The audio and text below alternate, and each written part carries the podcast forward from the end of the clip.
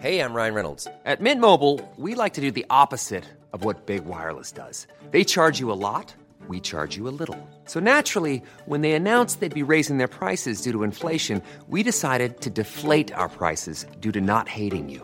That's right. We're cutting the price of Mint Unlimited from $30 a month to just $15 a month. Give it a try at mintmobile.com slash switch. $45 upfront for three months plus taxes and fees. Promo rate for new customers for limited time. Unlimited more than 40 gigabytes per month. Slows. Full terms at mintmobile.com. Hola, yo soy el Dr. Vic y bienvenidos a otro episodio de Medicina Viral.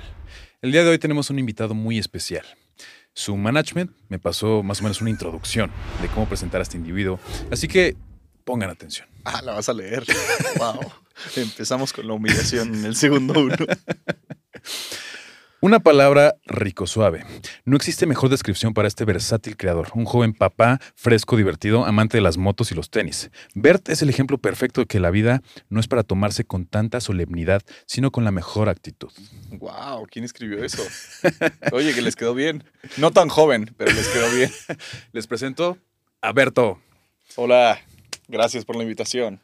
Aplausos. Pues gracias por aceptar mi, mi invitación. Veo que estás viendo mi... mi, mi- Sí, tu todo- pop y, tu- y lo que tienes allá atrás. No sé si vamos a hacer algún reto como de probando medicinas con el doctor Viejo o algo así. Veo muchos frascos. No traje coche, entonces podemos probar si quieres. Traemos de todo, clonazepam, fentanilo, lo que tú necesites. La que está muy de moda en Estados Unidos, ¿cómo se llama? El- ah, en Estados Unidos hay varias de moda. Pero la que está poniendo a la gente bien zombie. El Crocodile es una que estuvo de moda. El crocodile es el que te ponía zombie, ¿no? Ajá, y, y casi matabas gente y le arrancabas los dedos a las Los personas. sales de ba- las sales de bañera, así le llamaban a unas que te ponía, eh, que quería hacer que te comieras a la gente. Pero ahorita hay uno, fentanilo, ¿no? El fentanilo, de hecho, en Estados Unidos y en México se está, se está yendo hacia arriba. Es una de las drogas más consumidas. ¿Has escuchado hablar de la heroína y la morfina? Ya no nos van a monetizar el video. Empezamos el minuto uno hablando así de la peor crisis que hay en el momento. Sí he escuchado de la heroína. El Nunca la he consumido. El fentanilo es, no sé si son 100 o 50 veces más poderosa que la heroína. Entonces te hace sentir una, una sensación de felicidad y como que te sientes súper bien. Entonces el fentanilo es súper adictivo. No la consumas, Bert. Pero, te manda al Sí, carajo, ¿no? te O sea, manda al ¿Es carajo. inyectada?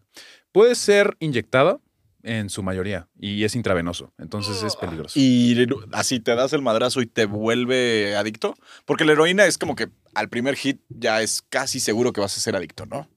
Mira, depende. Depende. Eso me decía la florecita que bailaba. También lo decía de la marihuana y de la marihuana puedo decir que no es cierto. No, la marihuana tiene un, ni- un nivel de adicción más bajo. Pero el fentanilo, si tú lo consumes una vez, no te vas a volver adicto, pero sí es muy probable que unas dos, tres, cuatro veces empieces la adicción. Y mamaste. Ya.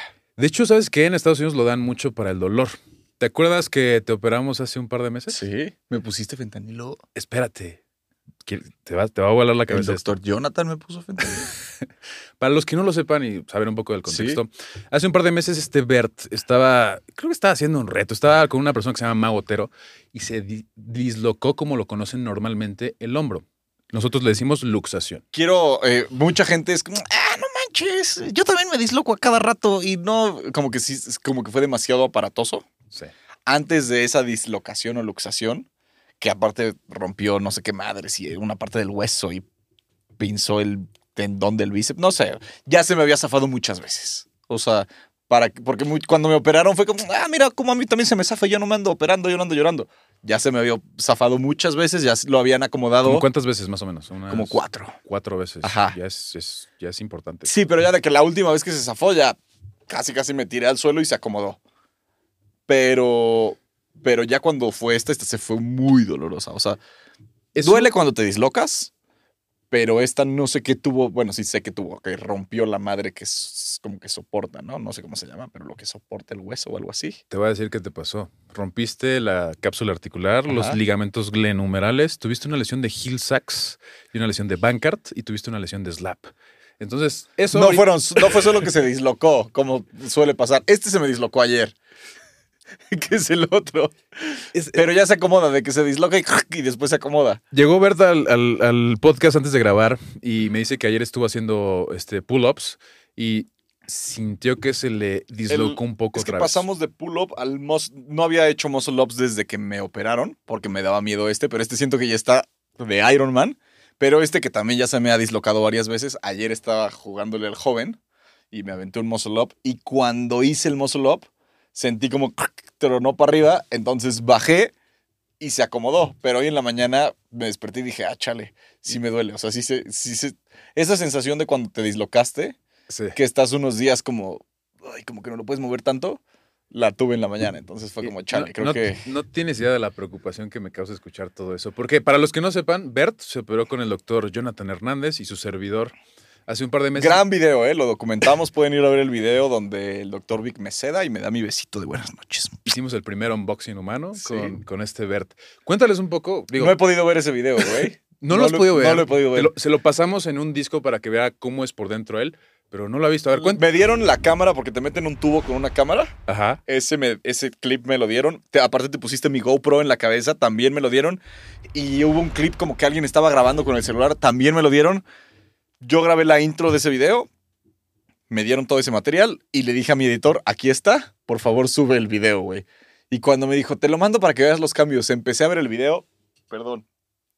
Y vi cómo agarraban un pinche mazo y empezaban, y dije, no quiero ver esto, no quiero ver cómo entra una madre así en mi cuerpo y sale sangre y se me hincha. Mira, estamos bien así. y no lo he visto, A güey. mí me daría curiosidad, ¿eh? Pero cuéntales el contexto a la gente. ¿Cómo empezó todo esto? ¿Cómo empezó lo de la luxación del hombro? ¿Cómo llegaste a que. Le un- juego- ¿Cómo llegaste a que un TikToker te operara? O sea, Mira, está bien extraño, ¿eh? Te voy a contar. Yo vengo de una familia de clase media baja. Eh, crecí en los noventas. En los noventas había un programa muy popular llamado Rocket Power. Gran programa. Gran programa. Siempre quise ser cool como los chicos de Rocket Power, pero pues no tenía una bicicleta chingona, no tenía patineta, tenía unos patines, eso sí. Pero siempre soñé con, uff, me gustaría hacer deportes extremos. Pero pues cuando estás creciendo en una clase media, media baja, no tienes, pues a lo mucho puedes ir a jugar fútbol al parque, güey. No puedes hacer de bicicleta de montaña, no puedes ir a surfear, no puedes ir a eh, aventarte de paracaídas. Entonces, cuando, cuando crezco y empiezo a generar un poco de dinero, mi niño interior me dice, cumple todos esos sueños que nunca habías hecho. Me lo merezco. Practica motocross, practica descenso de montaña, practica surf, practica todos los deportes que tal vez nunca pudiste y que cuando eres morro si practicas y te caes, pues eres como de goma, entonces no hay pedo. O sea, de chiquito, los niños que hacen motocross de repente se lesionan y a la semana ya están enteros, güey. A menos que sea una lesión muy fuerte, ¿no? Claro. Pero como que, no sé, siento que los, bueno, no, creo que los niños, sé que los niños no generan ácido láctico. Estoy... Wow. ¿Sí? Antes de los 12, ¿no? Bert sabe cosas. Tiene Entonces, toda, tiene toda la razón. No tienes, se embaran. Tienes un punto. De hecho, los niños son flexibles. Los huesos de los niños. Son como gelatinito, como cartílago, ¿no? ¿Has visto las ramas verdes de los árboles que tú puedes doblar? Justo, justo. Que todavía no pasan a ser madera, ¿no? Que están como entre hoja, madera. Tú las puedes doblar y vuelven a su estado. Así son sus huesos. Así son sus huesos. De hecho, cuando un niño se fractura, se llama fractura en rama verde. Tú puedes tirar a un niño así, digo, no lo hagan No en lo su hagan. casa, no lo hagan con sus hijos, pero puedes tirar a un niño y le puedes fracturar eh, la pierna, la tibia, pero el niño no va a sentir tanto dolor y se va a poder parar y va a decir, ah, no pasa nada. Y con solo paracetamol se le va a quitar el dolor. Está la cañón. legión del paracetamol. La legión del paracetamol. Ahora, la primera vez que me fracturé de ya andando en motocicleta, choqué en la moto y se me partió el pie en tres y pude caminar. Me fui, al- me regresé a mi casa porque le choqué un Uber. No. Le pegué con el pie a un Uber y, y le deshice su defensa y pues mi pie también se deshizo, pero no me caí. Y me paré y le dije, ¿estás bien? Al del Uber. Sí, te estás bien. Tú le dije, pues acompáñame a mi casa porque yo no llevaba dinero. Le dije, acompáñame a mi casa que te pague. Y me regresé manejando mi moto, güey. Subí las escaleras de mi casa, bajé, le di dinero, le dije, me llevas al hospital, porfa, para que me saquen una placa. Y en el hospital me dijeron, pendejo, tienes el pie en tres pedazos. No te puedes ir. Y yo, "Ah, ¿cómo crees? Y no, sí, y me tuvieron que inmovilizar el pie dos meses. Pero no me dolió. O sea, claro. al fue- momento no me ahí- dolía. Ahí fue la adrenalina, yo siento. Bueno, pero después no me dolió. Me dolió cuando se empezó a sellar, como a las dos semanas. Ahí me empezó a doler. Pero regresando a esto. Cuando crezco, empiezo a jugarle al extremo. Y pues las articulaciones ya no están para ser así de extremo. Entonces, una vez en un video eh, andando en bicicleta, me caigo. Y en el video no se ve porque en el video hay, hay edición. Pero desde que me caigo hasta que seguimos andando, pasaron como 45 minutos porque el hombro se zafó nunca me había pasado, entonces me cagué de ver cómo tenía el hueso. Llegó un güey que sabía, lo acomoda y bajé todavía después andando en bici. En otro video, haciendo, te digo, jugándole al extremo y rifándotela por los views, ¿no? Porque cuando hay Claro, cámara, sí. no puedes quedar mal. Dice, se salió el hueso. Sí, sí, si se sale, va a haber views. Entonces, Sí, pues venga, supuesto. vámonos. Eh, hicimos esta madre que se llama paracaidismo indoor, que es como un tubo Y que, como que vuelas? Ajá, que vuelas. Pero abajo hay unas turbinas de avión que están echando aire. Y te dicen, haz lo que sea, no te agarres de la reja, porque si te agarras de la reja, pues el aire te va a botar y pues te vas a quedar agarrado. Déjame adivinar. Te agarraste la reja. de la reja. Y el aire siguió y, y se zafó el hombro por segunda ocasión. Eh, y pues ya caí, ah, mi hombro. Pero de que llegan y te hacen, ya sabes, el, el huesero, el, el güey que sabe ahí primeros auxilios y más en Estados Unidos, que todo el mundo este, tiene que estar como preparados en esas cosas. Y ya se acomodó. Y al día siguiente la molestia, así como.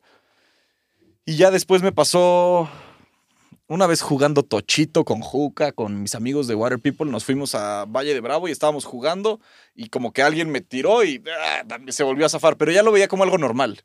¿Y lo acomodaste tú solo?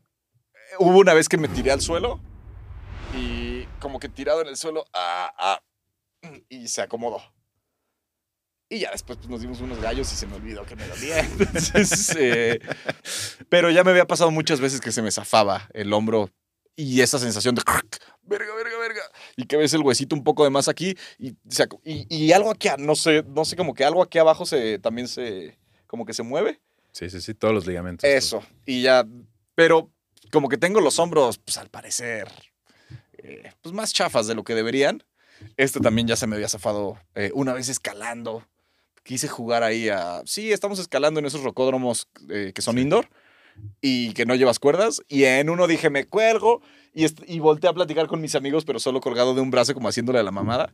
Eh, y, y yo, verga. Pero sí estaba alto, güey. Entonces fue como, ay, este, tengo que bajar solo con esta mano porque, porque no, pues si me caigo, Sí. sí me, me va a dar un madrazo, güey. Entonces ya bajé como solo con una mano y con el hombro así, "Ah, se me zafó, alguien me lo acomoda. Sé que esto no es una consulta médica, pero escuchando todos estos antecedentes y que te luxas con- este, seguido, eh, pues ¿Debería de soldarme este también? me gustaría estudiarte un poco más a fondo. ¡Ah, caray! Espérate. Esto es una cita, diría el Sebastián. Íbamos tranquilos. Sí, maldito. ¿Qué tenía esta bebida? Oye, pero digo, sí, sí amerita porque tienes una hiperlaxitud, siento. Tal vez de los ligamentos y eso, entonces por, por eso te estás luxando tanto. Siento que tengo una hiperlaxitud en el hombro, justo. Sí. Entonces yo creo que tendríamos que estudiarte. Y entonces vamos a la última luxación. Este ya no se zafa. Ah, la última. La última. Quise jugar al extremo con el chico más extremo, con Rocket Power en persona, pero que sí es Rocket Power desde niño, Mau Botero. Se dedica a hacer Se rocket dedica a power. hacer Rocket Power. Ese güey nació haciendo Rocket Power. Nació haciendo así. y quiso hacer una madre que es como, que es, eh, como el wakeboard, pero sin tabla. Que en el wakeboard tengo entendido que vas como a 15 kilómetros por hora. Corríjanme si estoy mal. Eh, cuando vas descalzo tienes que ir como a 60, porque solo vas con los talones. Entonces, para que tengas superficie que te mantiene arriba del agua, tiene que ir más rápido la lancha. Y cuando caí al agua, yo nunca había hecho wakeboard. Había hecho una vez wakeboard. Dijiste, Dije, es una, "Sí, me es una al-". buena idea, 60 Sí, kilómetros. es Totalmente. idea, Ese güey. güey lo iba a hacer jalándose de un avión o de un helicóptero. Dije, si él puede de un avión, ¿por qué yo no voy a poder? Sí, yo también crecí viendo. y, y pues me caí, se me zafó y ahí sí me dolió. Horrible. O sea, de que me tuvieron que cortar el chaleco salvavidas, güey. No me pude mover como en dos horas. Luego estaba en un pueblito que se llama Valle de Bravo. Y me dijeron, es que te podemos llevar a la Cruz Roja. Y llegamos a la Cruz Roja y me dijeron, es que no hay doctores que te puedan atender, solo te podemos dar una medicina. Y para empezar me tardé como una hora en llegar a la Cruz Roja, porque pues en lo que llegó la ambulancia, hasta donde estaba. ¿Y un doctor te redujo el hombro? ¿O quién te lo Fuimos a la Cruz Roja y me dijeron, no hay nadie que te pueda reducir el hombro. Eh, hay una clínica en el centro que puede que. Entonces me volví a subir a la ambulancia. Tuve que pagar la ambulancia antes de sí, pero primero tienes que pagar el transporte. Pagué el transporte. Fueron las dos horas más así, con el peor dolor de mi vida. Y yo le decía a la, a la chica que iba conmigo, que, es quien me ayuda con todo el tema de, pues, del, de los videos y las cámaras y todo. Le dije, güey, ponme videos de mi hijo, por favor, porque, o sea, sentía que el dolor me estaba haciendo como delirar. Y yo no tenía nada, güey. Entonces le decía, ponme videos de mi hijo, quiero escuchar su voz, quiero escuchar su voz, güey, porque estaba como, ¿sabes? Me llevaron a la clínica y me dicen, no, pues es que el doctor ya se fue y vive una hora. Pero le hablan al doctor y le dicen, es que es un youtuber. Y, es, y se llama Bert. Y el Vamos doctor dijo, me para allá". regreso. Y el cabrón llegó con sus hijos, güey. Yo estaba así de que muriéndome a la verga. Y llegó con sus hijos de ahorita nos regalas una foto y yo, sí, lo que quieran, pero arréglenme, por favor, güey. Así yo ya estaba en el, en el nirvana, güey. y El güey me, me lo intenta acomodar como tres o cuatro veces y no lo logra. No era ortopedista. Creo que sí. Ah, ok. Espero que sí. Pero me amarró unas vendas y le dio y, y no se logró hacer. Y me dicen, te vamos a tener que anestesiar y meter a un cuartito para que te lo hagamos anestesiado. Pero la anestesia va a ser muy fuerte, tienes que firmar como papeles. Y yo dije, verga, güey, me voy a morir. O sea, si se pasan de anestesia, me voy a morir en una clínica en medio de la nada. Mi familia no sabía, porque yo no quería preocupar a mi esposa. No le había dicho nada todavía, güey. O sea, mi, eh, la persona, mi manager, que es como la jefa de la que nos estaba acompañando, todavía no sabía nada, güey. Entonces fue como, dije, no, pues ya avísales, güey. O sea, si me muero aquí, pues ya que sepan que se les pasó la anestesia. Porque que no me hayan podido acomodar el hombro me sacó de onda. Y, yo, ne- y también lo grabamos. Todo, todo, te digo que todo está en video.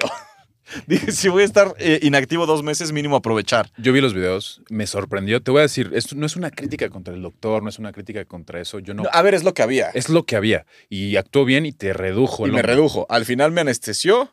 Le dije, güey, no te pases de verga, no me mates. Me dijo, no te preocupes, no te vas a morir.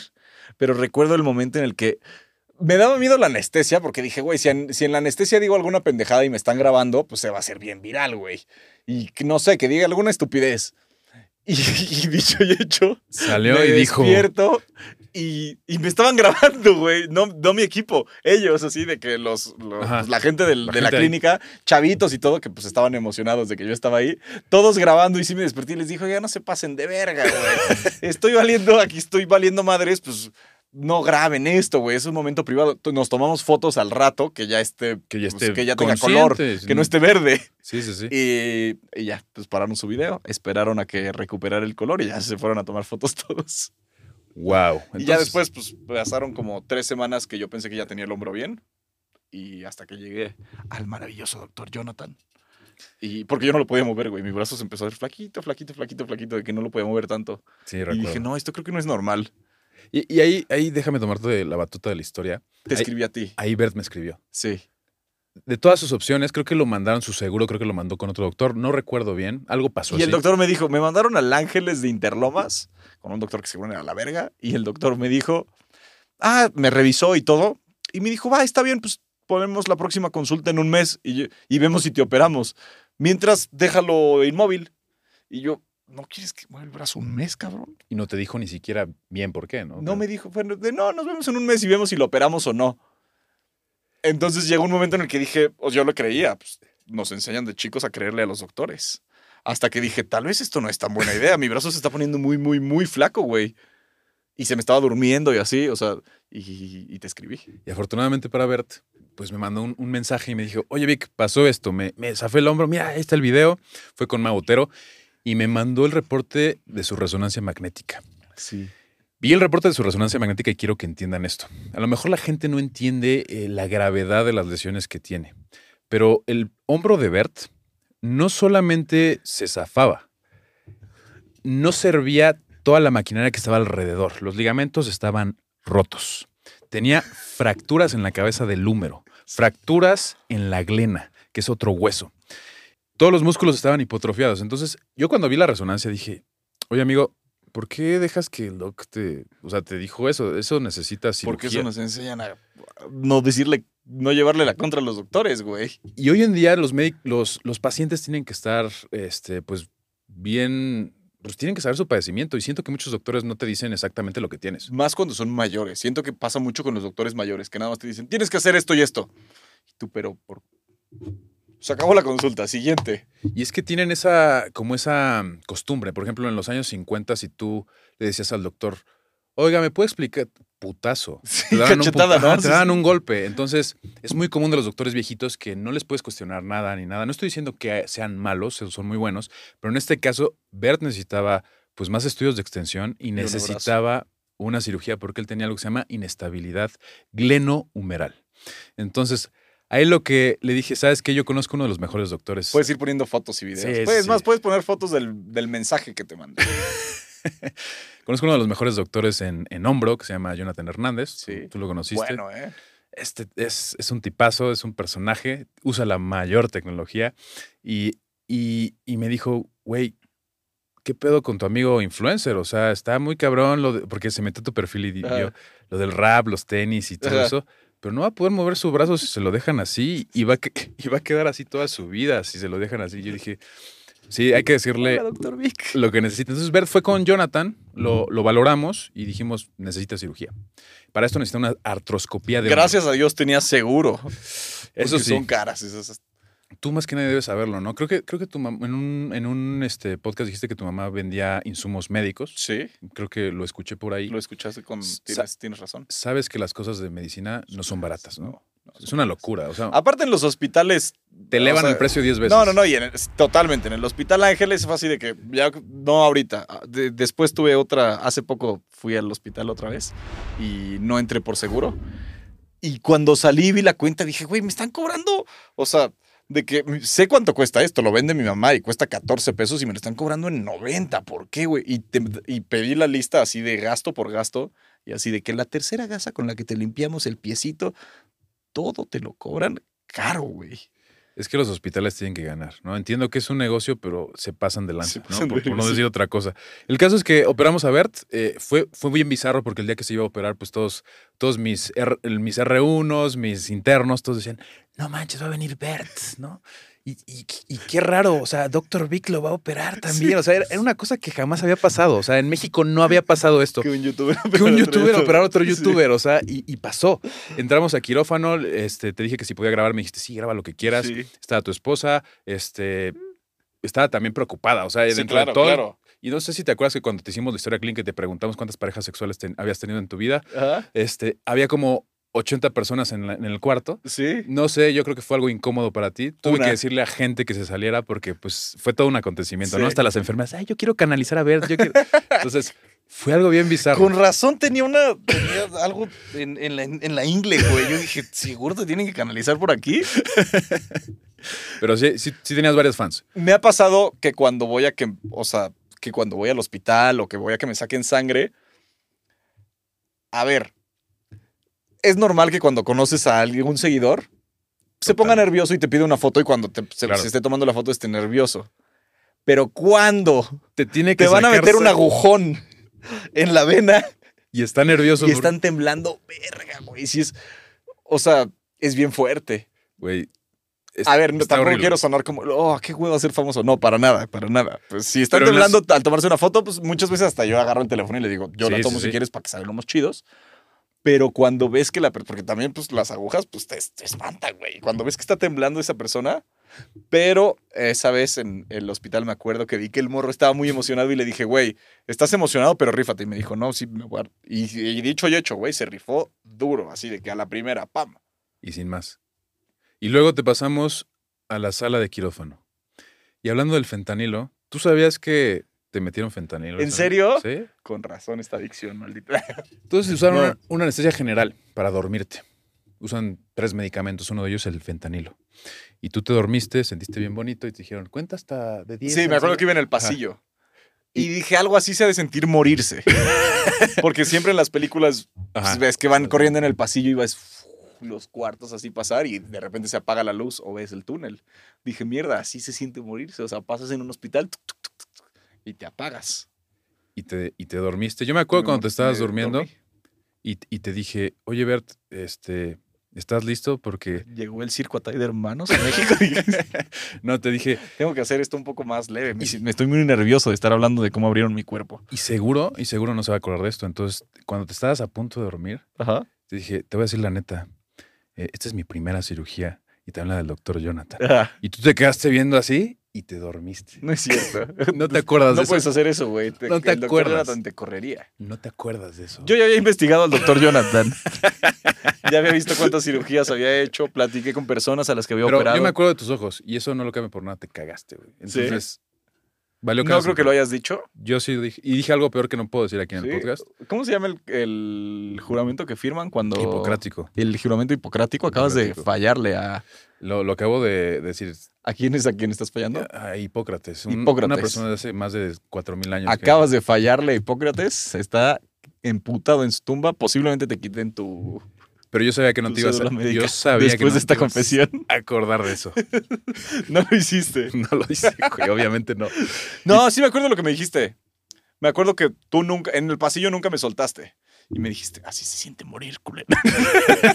no, me- me- era como, güey, tranquilo, de verdad, porque yo estaba bien nervioso, güey. Nunca había entrado al hospital. Cuando me fracturé, Te pusieron nada más un yeso, ¿no? fui al hospital, me sacaron una placa y me pusieron ni un yeso, me dieron un como zapato. Una férula, Ah, sí, un- sí, un zapato que está fijo sí. y me dijeron, no te lo quites en dos meses. Y unas muletas. Y ya, o sea, fui de entrada por salida. Aparte, no fui a un hospital eh, de paga. Esa vez fui Claro, a un no, hospital público. y fue como, haz esto, esto y vete a chingar a su madre. Ya, o sea, y regresé a mi casa ya con las muletas y el zapato. Y ya. Pero esta dije, vez fue diferente. esta vez fue diferente. Y estuvo, estuvo muy bien la cirugía. La verdad es que se fue grabado todo. Yo sé que no lo has visto, pero salió súper bien. Hicimos un- un- una cosa que se llama remplissage, Sí. así se llama.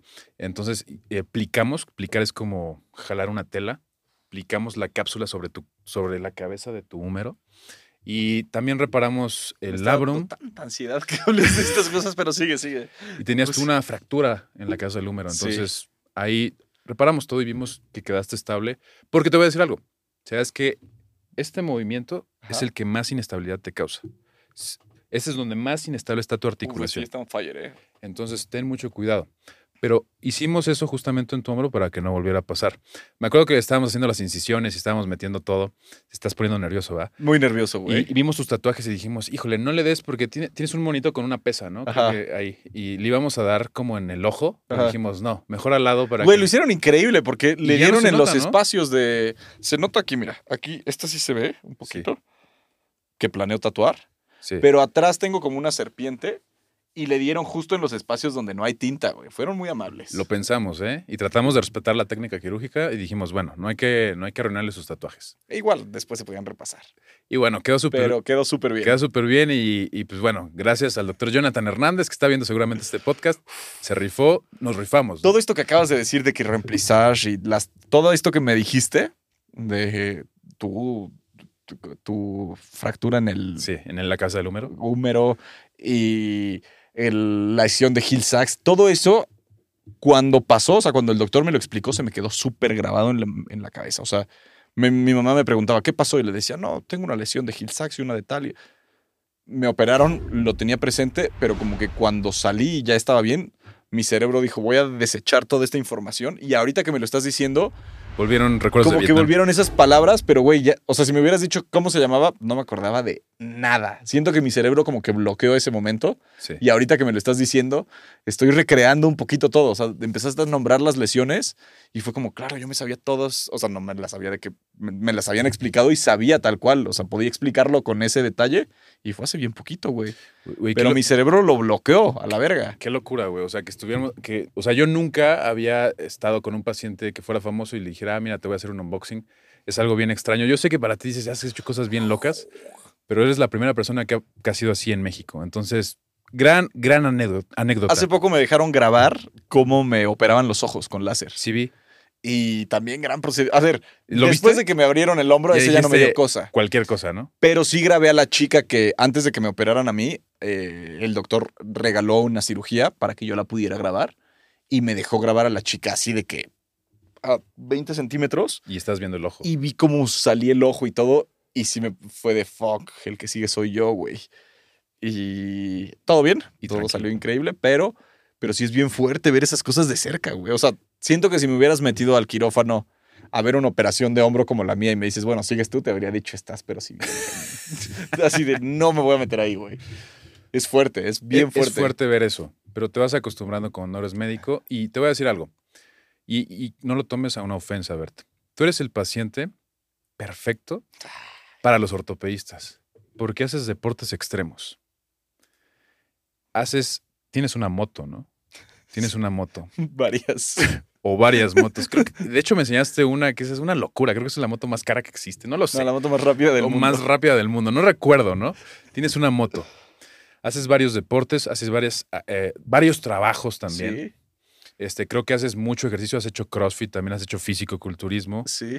Eh, eres nuestro paciente estrella porque cuando te vemos, ¿has visto ese meme de TikTok cuando, cuando dicen, este, cuando el psicólogo ve a esta persona entrar, cuando los ortopedistas vemos a Verdo, solo vemos así dinero, porque sabemos que tiene todas las lesiones y lo podemos operar de todo. Pero digo, eso lo digo como en, Sí, forma sí, chusca, no es que lo veamos así Total, total. pero quiero que lo sepas. Y, y yendo a este punto, la motocicleta. ¿tienes idea del riesgo que representa andar en motocicleta? A pesar de que son geniales, o sea, Sí, mamá, sí tengo idea. sí, maldita sea. ¿sabes Sí, que arriba de muy cu- peligrosos. 40 kilómetros por hora Diosito se baja de tu motocicleta y dice, ¿estás por tu cuenta? 40. 40 kilómetros por hora. Fuck, sabía que como 88. Eso es en los coches. A ver, yo nunca paso 40 kilómetros por hora. ¿Cuál es la velocidad más, más alta que has andado en tu, tu motocicleta? Cuéntame. Un poco más de 40. Dime un aproximado. 270 arriba de 40. 270, yo creo que... 310. Híjole, ahí- está... No, no, no, a ver, yo sé que tre- en el autódromo una vez llegué a 301 y una vez llegué a 310. No lo voy a, a ver, no lo quiero repetir, pero una vez dije, quiero saber qué se siente ir a 300 kilómetros por hora. ¿Qué se siente? La verdad es que no se siente tan padre. O sea, así se siente de a ver. Ves el video y en el video se ve más impactante. Pero en primera persona... Porque cuando lo estás, en o sea, lo ves en video y dices, mierda, eso se debe de sentir horrible. Y ves el video y te pones nervioso. Pero cuando lo estás haciendo tienes que estar tan concentrado que no pasa nada más en tu vida. O sea, ¿has escuchado eso del tunnel vision? Sí. Que solo ves un punto y una luz y ya. ¿Así se siente? Eso se siente. Y- Güey, eso es lo más escalofriante que he escuchado. Es que no es porque Si escalofriante, estás a 300 porque- kilómetros por hora y ves nada más eso, o sea, imagínate que haya un error. Sí. Aquí vamos a diferir tú y yo, porque digo, a mí me encantaría que todos Sabes, andaran, sabes que va, que va- mis pacientes andaran en moto, estaría genial, porque pues imagínate cuántas cirugías tendría la semana, ¿no? Todos. Pero no, yo no recomiendo la moto porque es súper peligroso. súper peligrosa. Y pierdes el sentido de la realidad. Cuando estás corriendo, es, es- a la gente que es adicta a la adrenalina le pasa. O sea, cuando estás haciendo algo que te está liberando tanta adrenalina, tu realidad se vuelve completamente diferente. O sea, entras como en, como en otra zona, En un trance. en un trance. Sabes que si vas en una moto a más de 200, 220 kilómetros por hora, tienes que ir pegado a la motocicleta, tienes que ir cubierto con la mica de la moto. Si sacas la mano, es como si Jesucristo te la arrancara. Porque vas en una burbuja de aire y la sacas y te, y te puedes, o sea, te, te jala. Claro. Las motos tienen un soporte atrás porque hay una velocidad en la que tu cuerpo se empieza a ir para atrás y pues no tienes la fuerza suficiente para soportarte. Entonces tienes que tener un tope. No lo recomiendo. O sea, a la gente que le gusta, pues practiquen, entrenen y háganlo siempre en circuitos cerrados porque es mucho más seguro, no seguro, pero es más fácil que que te salves o que tu accidente no sea letal si es en un circuito seguro, si es en un circuito cerrado, que si es en la calle, porque en la calle se le pudo haber caído aceite al, al Es aleatorio lo que puede pasar camión de enfrente. No es controlable. Sí, sí, sí, sí. O sea, de repente puede salir un pájaro, un perro, un coche que perdió el, el- ¿sabes? O sea, que ve en el celular. A ver, no te sientas regañado, ¿eh? Es Pero- un punto de vista nada más. Pero hay mucha gente que es, pues es un poco adicta a eso. O sea, yo lo veo de los dos lados, como abogado del diablo. Sé que está mal, pero hay personas que es como su vida eso, ¿sabes? Que es como su... que la velocidad es la cosa que más disfrutan en el mundo. Creo que lo que pasa en tu cerebro es esto, y te lo voy a explicar. Cada vez que te subes a una moto, tienes una emoción bastante fuerte. Tu cerebro secreta varias eh, neurotransmisores, por ejemplo, la dopamina y la adrenalina, la serotonina. Entonces, tú intoxicas a tu cerebro con eso cuando vas a 300 kilómetros por hora. Total. La próxima vez que vayas a 250, no vas a llegar a ese punto.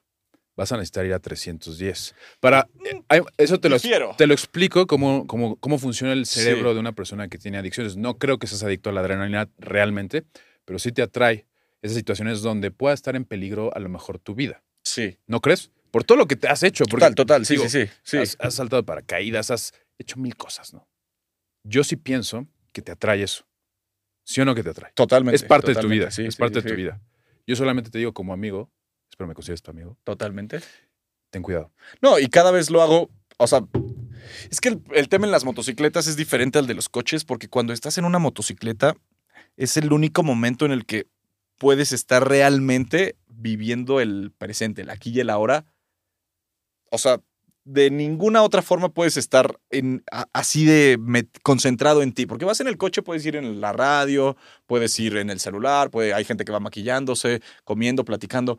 En una motocicleta, si no vas con tu atención al 200%, te va a pasar algo. O sea, en el momento en el que vayas pensando, ay, no pagué esto, o te acabas de pelear con tu novia, si, si yo me peleo con, con, mi esposa, o si me eh, hablo con mi mamá y no me gusta algo, o si acabo de recibir una mala noticia, no me subo a la moto. Porque si tienes algo que te está dando vueltas en la cabeza, te va a pasar algo. O sea, no vas a ver un bache, un perro, un coche que se cierra. Tienes que ir tan concentrado para que las cosas no salgan mal, que eso es lo adictivo. Dicen que hace muchos años los hombres, eh, después de un día largo de casa, se sentaban a ver el fuego y no había ningún otro distractor más que ver el fuego ondear y eso hacía que generáramos testosterona y que nos como que reencontráramos. Cuando estás en una moto pasa un poco eso, tienes que estar tan consciente y tan en, en lo tuyo que cualquier otra cosa te podría matar. Entonces, si no estás así, no, no puedes disfrutar, no puedes volver. Ever catch yourself eating the same flavorless dinner three days in a row? Dreaming of something better? Well, HelloFresh is your guilt-free dream come true, baby. It's me, Kiki Palmer. Let's wake up those taste buds with hot, juicy pecan-crusted chicken or garlic butter shrimp scampi. Mm. Hello Fresh. Stop dreaming of all the delicious possibilities and dig in at HelloFresh.com. Let's get this dinner party started.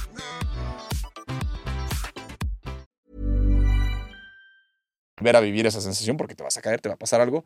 Y eso es lo que siento que es adictivo en las motocicletas. El riesgo. El riesgo en, el ser humano. Digo, qué padre. Que otros viven su riesgo de otra manera, ¿no? Y, otra adicción. Por ejemplo, hay gente que, no lo sé, este, le gustan las apuestas, hay gente que le gusta hacer ejercicio, hay gente que es infiel, hay gente que le emociona ese tipo de cosas. Afortunadamente para ti, pues es adrenalina, ¿no? Totalmente. Pero yo me imagino la Ya viste mis análisis de cuántas parejas he tenido, de qué tipo de. Nada de enfermedad. Yo conozco Mira, todo. Estamos, estamos al cielo. Yo conozco todo. Mi, si mi delito es roquear, me declaro culpable.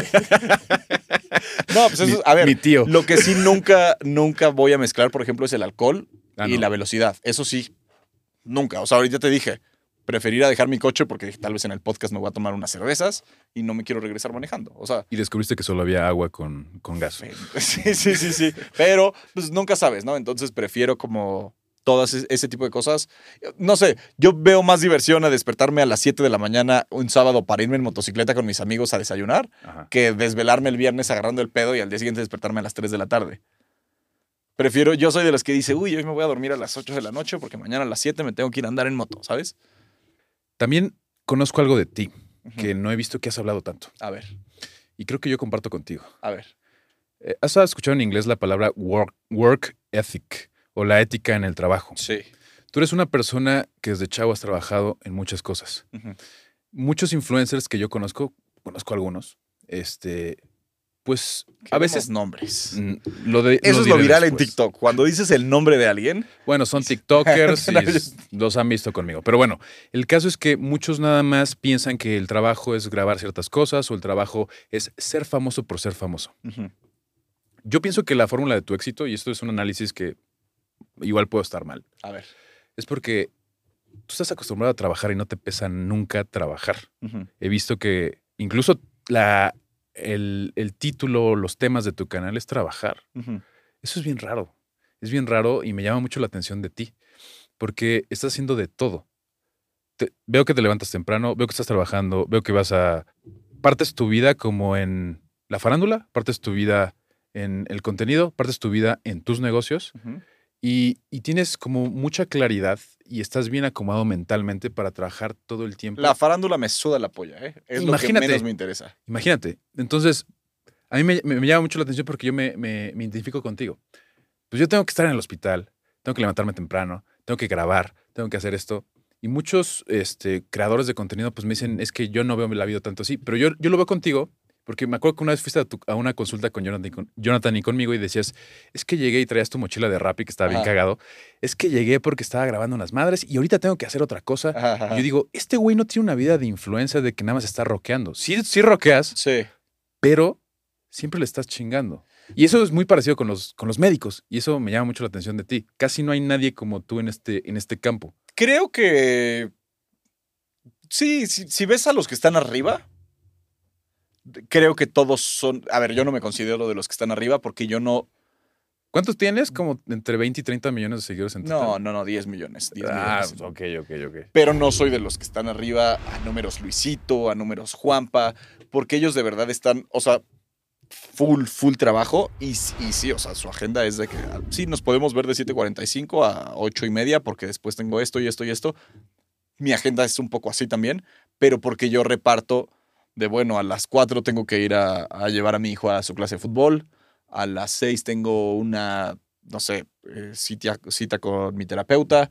O sea, intento como que acomodar las cosas del trabajo, pero también las cosas de mi familia, pero también un rato para estar yo solo haciendo cosas que me gustan. como- Pero a ver, dime, yo, yo creo que conoces a muchos creadores que no son como tú Sí, y que piensan que es, es fácil, ¿no? En general la vida. en general los que están empezando, cuando estás empezando que de repente, no sé, si vives, si vives en una situación como más privilegiada, que tus papás te llevaron siempre a buenos colegios y que no tenías, que sabes que de alguna u otra forma te van a heredar cosas, eh, siento que ya tienes como ese soporte de, bueno, pues estoy ganando, no sé, tanto dinero, me voy a gastar en comprarme estas cosas caras y agarrar el pedo caro, en vez de pensar, o sea, yo lo, desde el principio fue de voy a trabajar para tener algo para ofrecerle a mi familia, ya después, eh, si tengo algún gusto como exótico o algo así, me lo compro, pero de, lo platicaba hace poco con unos TikTokers de, güey, yo no me compré nada de marcas así excéntricas hasta que tenía dónde vivir asegurado y uno que otro negocio ya generando dinero, porque antes se me hacía una mamada, güey, de que gastar 8 mil pesos en un cinturón.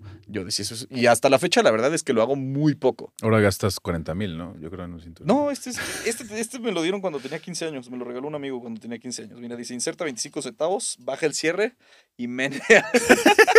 Está cool. Pero ella no me queda, güey. Lo tengo que usar en el último hoyito porque es de cuando tenía 15 años.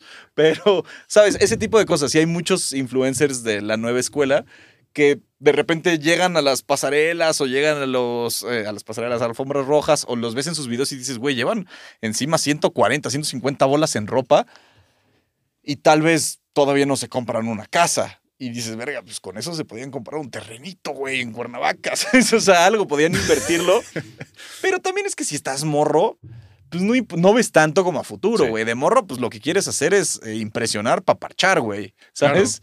Yo no empecé tan morro en internet. Tal vez esa es la cosa. Que si a un niño de 17 años le empieza a soltar billete y fama duro, es normal que se les crucen los cables. Un poquito pasó con Justin Bieber, güey. A los 14 le das toda la fama del mundo y todo el dinero del mundo.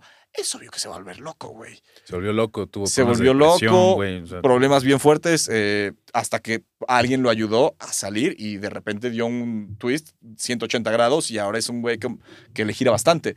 Pero es que es normal que si un morrito de repente, imagínate que eras el güey que de tu escuela, que tal vez no eras el popular de tu escuela, eras el que estaba todo el día en el teléfono, todo el día en la compu y de repente estar todo el día en la compu te pegó y empiezas a generar más dinero del que posiblemente ganan tus papás. Claro que te... Por eso cuando yo veo a principalmente TikTokers, chavitos, que están haciéndolo, no digo, ay, pinches, no, pues es la nueva generación, pero cuando hablo con ellos, siempre intento decirles, papi, recuerda que esto no va a ser eterno. Puede que un putazo subas, pero soy ese tío ya. Y siempre lo he sido como que no- siempre me ha gustado dar consejos, güey. A ver, y no creo que esté mal, porque no toda la vida es un desmadre, porque la gente te ve. O sea, yo te veo y no te conozco y digo, este güey es un rockstar, maneja Ferraris, tiene motos, habla de tenis, todo el tiempo está en conciertos. Eso es lo que yo Me pensaría. los ¿no? conciertos. Imagínate, pero no es así. O sea, veo que hay un trabajo detrás de todo eso y lo respeto mucho. ¿Sabes qué pasa? Mucha gente cuando subo fotos o videos o historias que estoy en una fiesta o de repente, no sé, la semana pasada, antepasada, fui a entrevistar a los de Grupo Frontera a Las Vegas.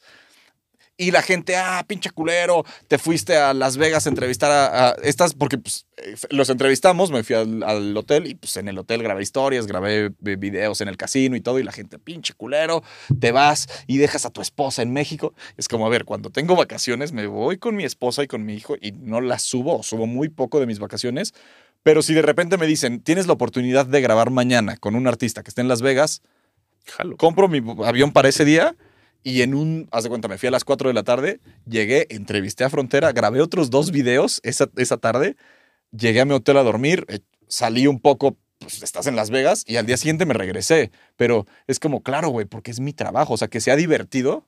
No quiere decir que no sea mi trabajo, ¿sabes? O si de repente voy a grabar con un artista comprando tenis y, de- y es como, sí, claro, y vas, vamos a su concierto voy a su concierto a verlo y todo, y es como, ah, estás en un concierto pasando. Claro, güey, es que esto es parte de mi trabajo. O sea, al final, que sea divertido no quiere decir que no sea trabajo, güey. A lo que voy es a, a la disyuntiva en, en este, en este caso.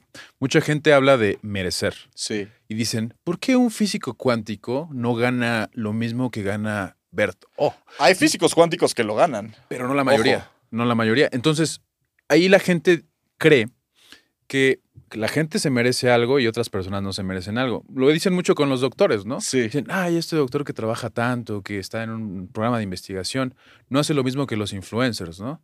Y yo ahora que estoy de los dos lados, eh, digo, pues es que es, el mundo no funciona como nosotros queremos, el mundo funciona como es, ¿no? Y de acuerdo a las necesidades del público. Claro, claro. Ahora, en este caso, no porque... De los políticos. Los políticos son los que ganan mucho.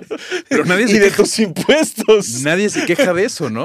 Hablando de, eso, de esa parte, o sea, se quejan de otras cosas y, y te reclaman a ti, o te reclaman a cualquier persona, o a Sí, mí también me reclaman todo el tiempo, y digo, yo no te quité nada. Los que te están, y, y voy justamente a eso. A lo mejor lo los que te quitan sí son los impuestos y los gobiernos, pero ellos no les reclamas. Claro. Y no haces nada para cambiar la forma en la que vives. Siento que ya no nos critican tanto a los influencers, ya critican más a la gente que crea OnlyFans. ¿No? Ya como que todos los Facebook, todos los posteos que ves que tus tíos se enojan en Facebook. Esta morra en OnlyFans generó tanto y ganan más que los doctores. A ver, me atrevería a decir en esta mesa que hay más doctores que ganan cantidades estratosféricas de dinero en México que creadores de contenido en OnlyFans que ganen esas. Si hay mil doctores que ganan una pastota, tal vez hay 100 que ganan en OnlyFans. Porque los que ven de OnlyFans son los que tienen éxito. Pero las que ven son las que. Abajo puede haber Cientos. 700 que ganen mucho menos que muchos doctores, güey. O sea, al final es como en todos los trabajos va a haber, no es lo mismo lo que gana un futbolista que mete gol cada partido que el que acaba de entrar a un equipo en, en la banca, güey, ¿sabes? Claro. O sea, al final sí hay quienes, pues uno u otro que logra destacar por lo que sea. Porque si le sale bien el baile de TikTok, porque el algoritmo en ese momento logró que se destacara o porque es muy constante desde hace muchos años. O sea, la gente ve a Luisito Comunica y dice, no mames, o sea, se la pasa viajando por el mundo, güey. Ese cabrón no descansa ni 10 minutos, o sea, está, ya se da sus tiempos de vacaciones y todo, pero cuando está trabajando, o sea, no, no sé cómo hay, o sea, lo admiro demasiado porque digo, ¿cómo alguien puede generar tanto, no de dinero, tantas cosas al mismo tiempo, güey? O sea, de que estás platicando con él y te está viendo y te está contestando y todo, y te paras al baño y tuc, tuc, tuc, tuc, tuc, tuc, tuc, tuc, ves que acaba de resolver una cosa en una junta y otra cosa de otra empresa y acaba de mandar y regresas y ya, pum. Pero tiene su tiempo tan medido y, o sea, en los aviones yo me quedo jetón. En los aviones cuando vuelas con él, va tuc, tuc, tuc, trabajando, va pensando, va escribiendo, dices, por supuesto, por eso es el número uno, güey, porque eso es, como Cristiano Ronaldo o como Messi, güey, que seguramente si, No, si estás con ellos no estás, no puedes ver mucho tiempo sin que esté entrenando, porque pues No es por cuest- eso son los número uno. No es cuestión de suerte, es cuest- no es cuestión de merecimiento, es total. cuestión, mucha gente dice que la suerte, yo le digo la suerte que es cuando la oportunidad y la habilidad y el momento adecuado se juntan y tú lo sabes aprovechar, tú lo reconoces. Entonces, en este caso, hablando de Luisito, pues no fue suerte. No, no, no Es, mames. es No, trabajo, es habilidad, es ver las oportunidades. Cuando la inspiración te agarra trabajando, ¿no? Dicen. Dicen por ahí. Totalmente. Los refranes. Totalmente. Y, y yo te lo digo, yo que soy parte de un gremio donde son puros médicos, muchos de ellos pues sí ayudan a la gente, pero cuando ven este tipo de cosas dicen, ¿cómo es posible que yo gano tanto y estos ganan tanto? Y digo, Ay, déjame explicarte, papito. ¿Sabes cuánto cobran por cirugía, hermano? Si tienen tres cirugías a la semana, pero lo que sí es que ustedes estudiaron para llegar a hacer esa cirugía 16 años, güey. Claro. O sea, Son diferentes formas de llegar. Diferentes formas. diferentes formas y al final siento que ni en los doctores ni en los... El, el motivo es el dinero. Yo creo que en todos los trabajos los güeyes exitosos es que realmente el motivo por el cual están ganando mucho dinero es porque les apasiona su trabajo, menos en la política. Ahí sí el principal motor es el dinero. En todos los demás trabajos, el mejor futbolista no es el mejor futbolista porque le mama el dinero, es el mejor futbolista porque le mama el fútbol. Totalmente. LeBron James es el mejor basquetbolista porque le mama el básquetbol. El mejor, un doctor que te cobra 200 mil pesos por una operación, te los cobra porque es el lo mejor sabe en hacer columna. tan cabrón Sí. que, lo, que te lo cobra, güey. Claro. O sea, entonces sí es como a las personas que ganan mucho regularmente no es porque estén atrás del dinero, es porque lo que hacen lo hacen cabrón, güey. O sea, lo saben hacer muy bien, les apasiona y lo hacen como nadie. Est- Estoy totalmente de acuerdo. Y ahora voy a Cuando lo ganan de manera eh, legal, honrada honrada. y legal. Ahora voy a hablar de otro tema A ver, que también en la, en la parte de la salud me llamó mucho la atención de ti. sí. Veo que eres una persona que hace mucho ejercicio. hacía mucho ejercicio Sí. también. Vi un video hace tiempo Sí. de siendo fisicoculturista por un tiempo. Sí.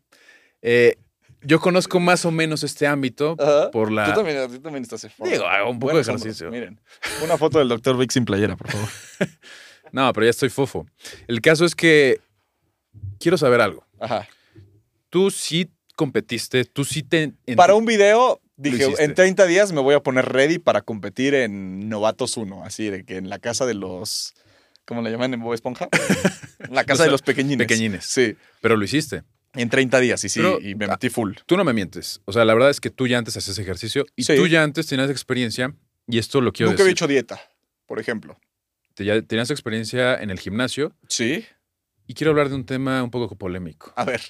Eh, las, las sustancias Ajá. que ayudan a llegar a esos objetivos más rápido. Ajá. Los anabólicos. ¿Cuál quieres que te venda? Nada. La, la más común, como saben, es la testosterona, ¿no? Los La ciclos de testo. Sí. De testo. Muchos fisicoculturistas me van a decir, nah, no es cierto. Pero la verdad es que sabemos que el 80-90% lo hacen. Los médicos no nos engañan. Sabemos que lo saben. ¿Tú lo has hecho? Sí. Para ese video. Cuéntame cómo estuvo. Es loco. ¿Qué- A ver, lo más. ¿Dónde la conseguías? ¿Ibas a la la hormona de crecimiento es, eh, popular también. Ok. A ver, no estamos incitando a nadie. Son sustancias que si no lo haces de manera súper profesional, te puedes joder y te puedes dañar el riñón, te puedes eh, aumentar el proceso de que te dé cáncer en algún. No me vas a dejar mentir. Quienes lo hacen, quienes compiten, sue- suelen estar como. Hay médicos que te protegen para Claro. que lo hagas. Hay muchos médicos del deporte que ellos mismos te recomiendan sustancias a veces hasta de veterinaria. De que sí, esto es lo que le ponemos a los caballos, pero te va a poner bien ready. Hijo.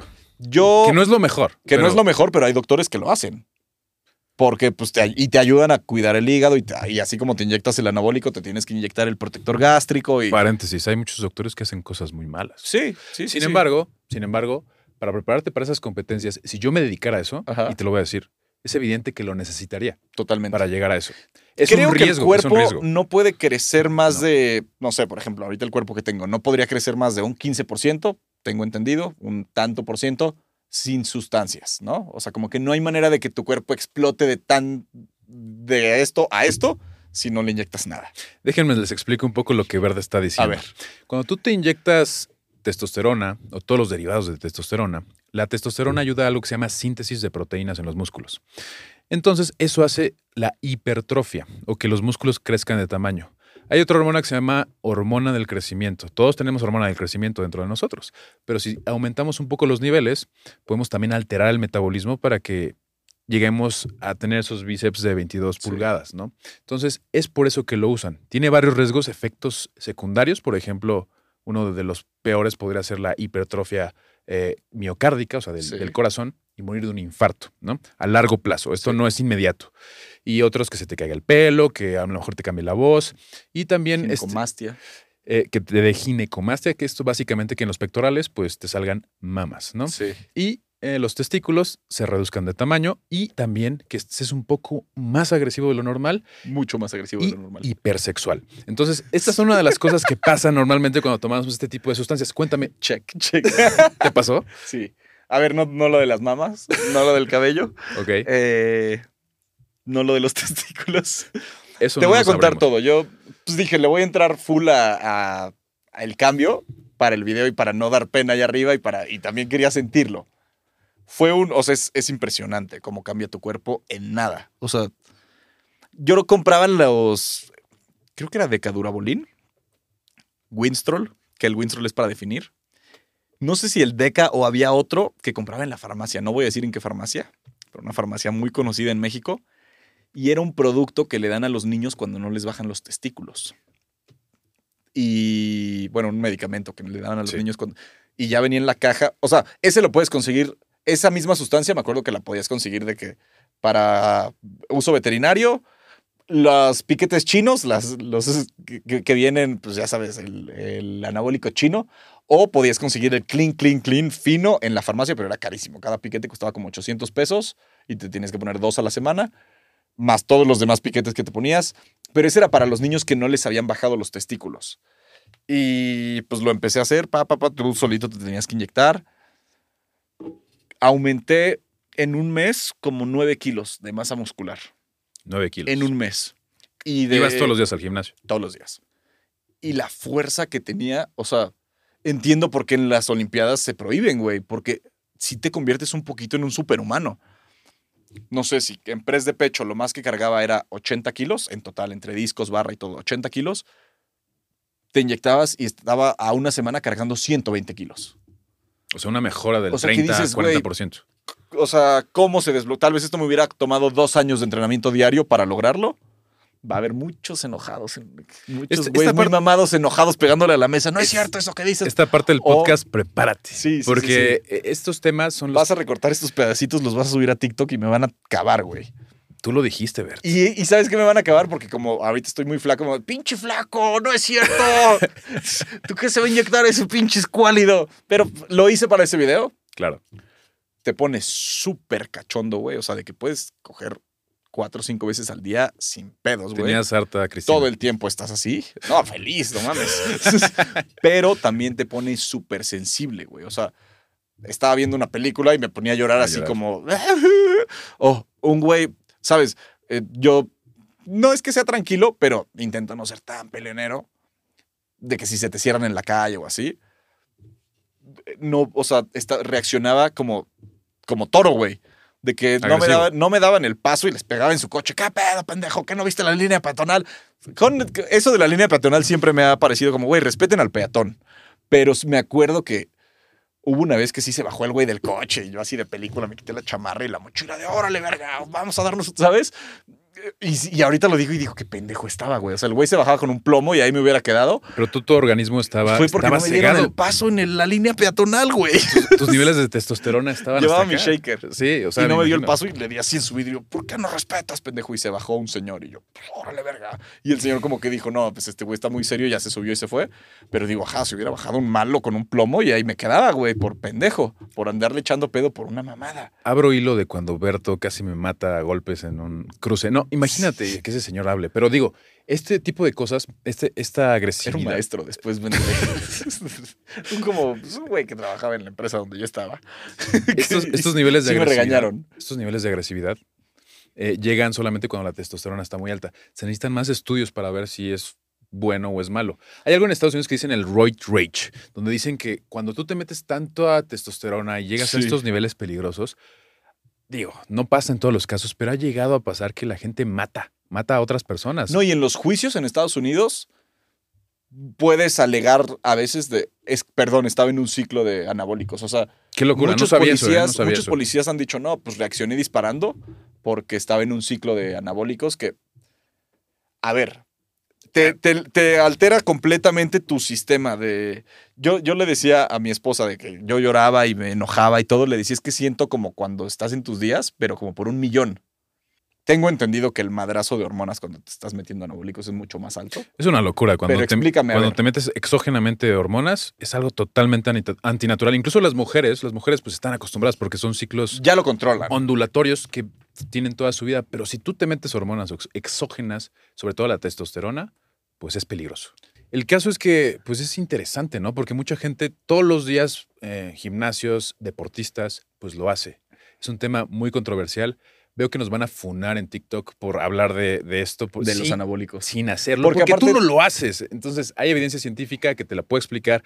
Y no es que tú lo hagas o yo lo haga, es lo que dice la ciencia. Pero a ver, entonces tú dirías que si ves un güey muy mamado en la calle o en las redes o así, ¿se mete madres? O sea, es como, Mira, la, se puede llegar a ese cuerpo nivel, no Schwarzenegger, pero esos cuerpos así que ves cabrones. ubicas a C-Bomb. El, Sí. ¿Se puede llegar a eso sin anabólicos? Lo veo muy difícil. Muy Es difícil. 99%, pos- 99% no. Mm, Yo pienso que no. Es más, es, imagínate cuántos años, cuánta disciplina. Es- creo que C-Bomb tiene como veintitantos años. Debió Ese haber, güey está entero, ¿eh? debió haber empezado a los cuatro años, ¿no? Si no se mete anabólicos. Entonces, es una cosa que pasa, pero nadie quiere decir, ¿no? En los deportes, en el fisicoculturismo. Les cuesta mucho a los fisicoculturistas. Últimamente veo en TikTok que ya están perdiendo ese miedo. Sí. Hay un trend como que dicen, sí, es por la creatina y sacan la creatina de su bolsa y está así llena de chochos. Es como, güey, Sí. sabemos que sabes que sabemos, ¿sabes? Sabemos. Sí, sa- o sea, pues sí, si estás, no, a ver, no solo con inyectarte vas a estar mamado. Necesitas dieta, necesitas Mil entrenar cosas más. durísimo. Porque la gente dice, ah, qué fácil, solo se inyecta y ya. No. no, no, no, es como que te inyectas, porque si te inyectas y no haces ejercicio, se va a poner muy raro tu cuerpo. Lo más importante es que tú hagas ejercicio y aproveches esos golpes de energía y esos golpes de testosterona. Porque si no haces nada, vas a solo tener los efectos adversos. Sí. Pero regresando al. A ver, yo no lo recomiendo. ¿Qué suplementos tú podrías recomendar, ya que estamos en ese tema, para que sí te pongas más ready? Mira, yo creo que para, para suplementación primero tendríamos que ir con un nutriólogo, un nutriólogo clínico, un nutricionista, como lo llamen en tu país, Ajá. para ver primero cómo está tu dieta. Luego, un plan de ejercicios adecuado. Y segundo, hay ciertos suplementos, por ejemplo, el monohidrato de creatina, ¿me has escuchado hablar de él? Sí. Eh, que lo usan muchas personas para tener más resistencia, ¿no? Y hacer más ejercicio. Ese, pues, en dosis adecuadas, pues no tendría que tener ningún problema. Yo no soy el experto para hablar de suplementos, tenemos que traer a un médico del deporte. Sin embargo, sí hay unos más seguros que otros, pero sí digo esto, si vas a poner hormonas en tu cuerpo, tienes que entender que va a pasar algo.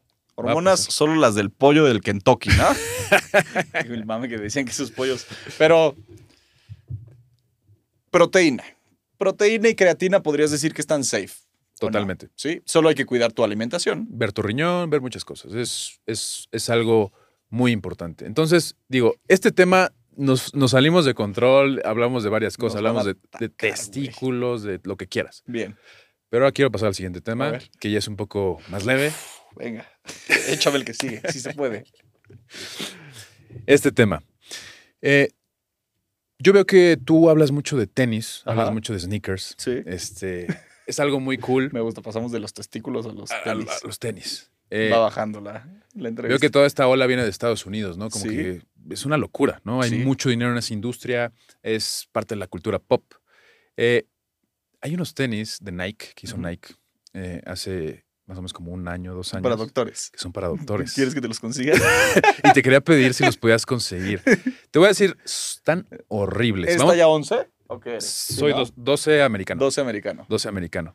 Eh, quería ver si los podía conseguir, pero están horribles. Son, sí, son feos, son feos. son espantosos. No sé si los conozcas. Sí, sí, sí, sí. Este, hay como cuatro tipos de esos tenis y, y en México casi no los venden. No, no los he encontrado en México. No. Y, y los tienes que pedir de, creo que de Amazon, eBay. eBay. Y, y los pedí y no me llegaron nunca. Entonces, no sé si hay alguna forma de que tú los puedas conseguir.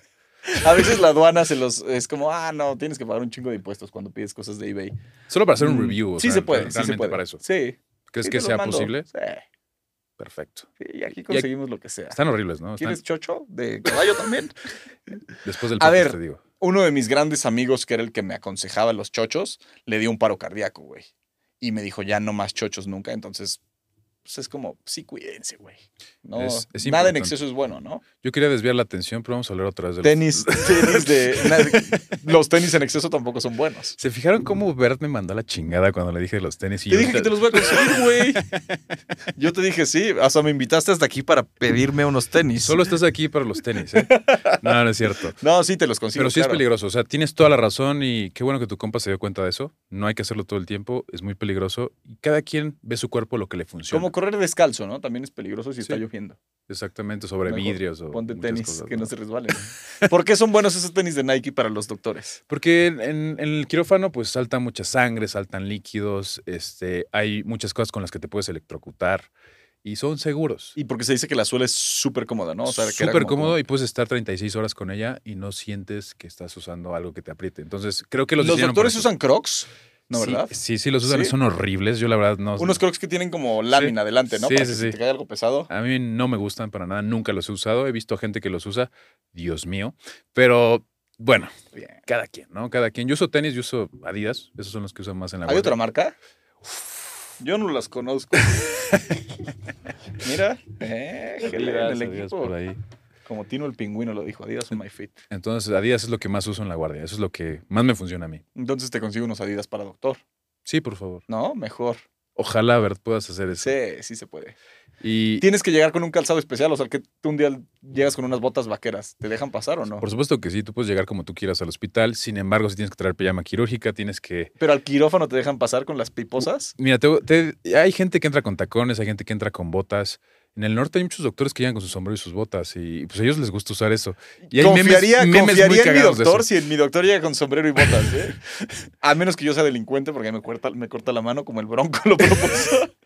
Pero, güey, imagínate que te van a operar así de... oh, Güey, imagínate que te van a revisar los testículos porque estás tomando testosterona y tu doctor llega con unas botas tribales de esas que... Le digo, como- doctor, es, eh, ponga uno en cada bota, como si fuera el pato. ¿Entiendes?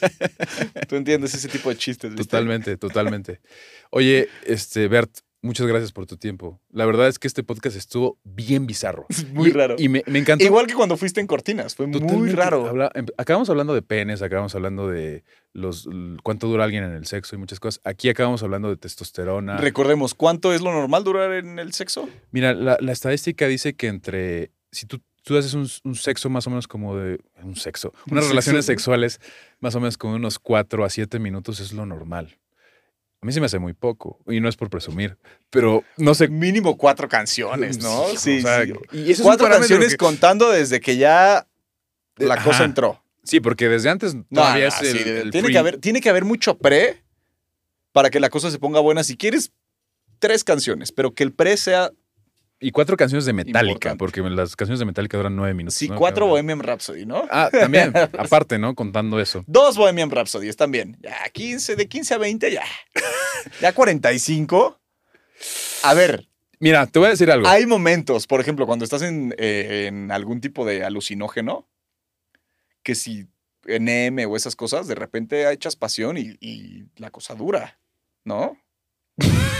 Bueno, A ver, yo no lo dije, pero mira, hab- hablando de la del éxtasis, la, la, la MOLI o la NMDA, pues sí se usa mucho en el sexo, pero a veces Sí. hay efectos adversos. A veces hay efectos adversos que pueden ser contraproducentes. para yo el no he dicho que lo he hecho. Ok, es, has escuchado de He alguien que lo escuchado. No, a ver, lo que sí he practicado muchas veces es fumar antes de, de echar pasión. Ok. Y, y sí, o sea, a ver, eres mucho más receptivo. Es, Es una experiencia totalmente es diferente. Es como ver Shrek normal y ver Shrek fumando. O sea, son dos cosas completamente diferentes. ¿Entiendes por qué el burro hace lo que hace? Nos van a desmonetizar este video totalmente. Pero sí, pero sí, tienes razón. Y hablando del tiempo, o sea, mucha gente tal vez se va a sentir mal que tú puedas hacerlo normal en cuatro o cinco canciones, pero hay gente literalmente que solo llega a los cuatro minutos, pero eso dentro- llega dentro de la normalidad. Imagínate. Entonces hay promedios en el mundo. Regresando al chocho, rápidamente. También estaba feo que sí, eran maravillosos todos los palos que podrías aventar, pero de repente no te funcionaba.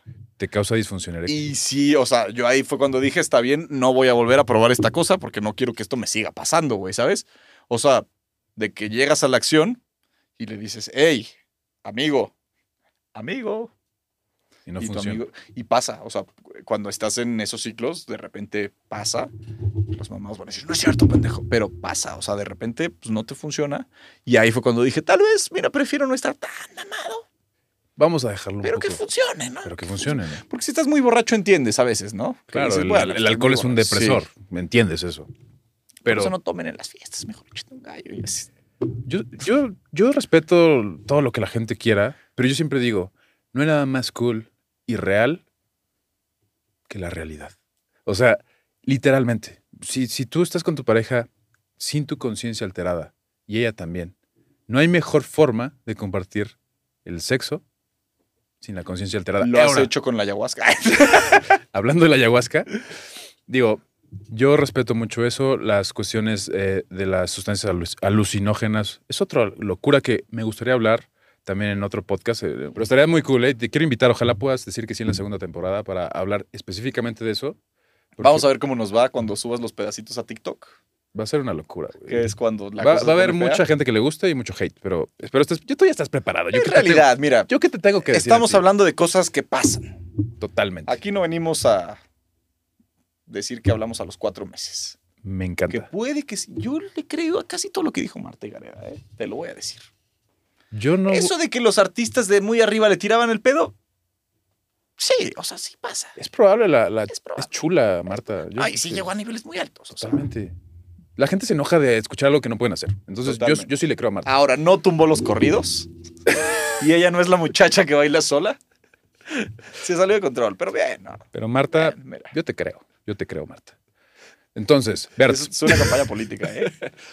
para terminar esta, este podcast, porque aquí mi equipo me está obligando a terminar este ¿Sí? podcast, porque nos, nos pasamos de lanza, ¿eh? La verdad es que ha sido el podcast más largo, ¿no? Hasta ahora. Pero está bueno, porque Bert tiene mucha conversación. Si yo fuera una morra, ya me hubiera ligado. Entonces, vamos a hacer la última, la última parte. O súper espantado, ¿no? Sí, habrías dicho, "Verga, este güey, ya me De voy. hecho, güey, Bueno. ayuda. Sí.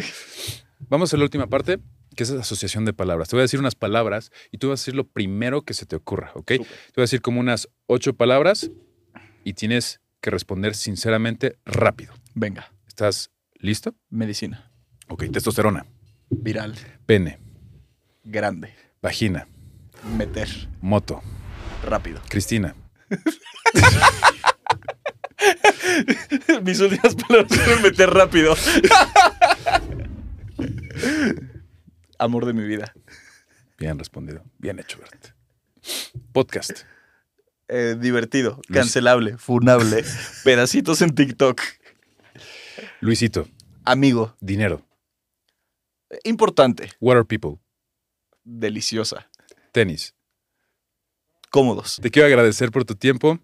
Esto fue Medicina Viral. Él es Berto. Yo soy el Dr. Vic y nos estamos viendo en el próximo episodio.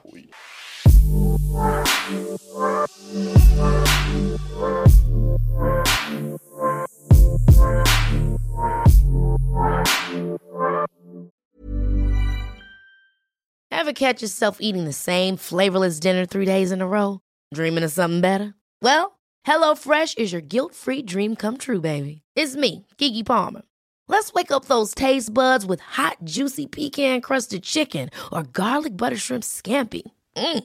Hello Fresh. Stop dreaming of all the delicious possibilities and dig in at HelloFresh.com. Let's get this dinner party started.